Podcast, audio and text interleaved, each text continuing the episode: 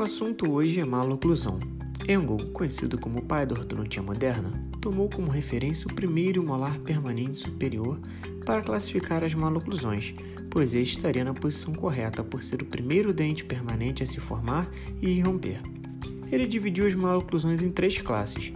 A classe 1, os primeiros molares apresentam oclusão normal.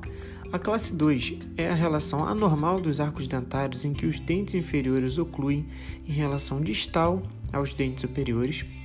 E a classe 2 pode ser dividida em duas. Na divisão 1, os incisivos superiores apresentam-se inclinados para vestibular. Na divisão 2, os incisivos centrais superiores encontram-se verticalizados ou lingualizados, e os incisivos laterais superiores encontram-se vestibularizados. A classe 3, os dentes inferiores ocluem em relação mesial aos dentes superiores. A classe 2 e a classe 3 podem ser bilaterais ou serem subdivididas para a direita ou para a esquerda, quando a classe está presente somente um lado da face. Obrigado.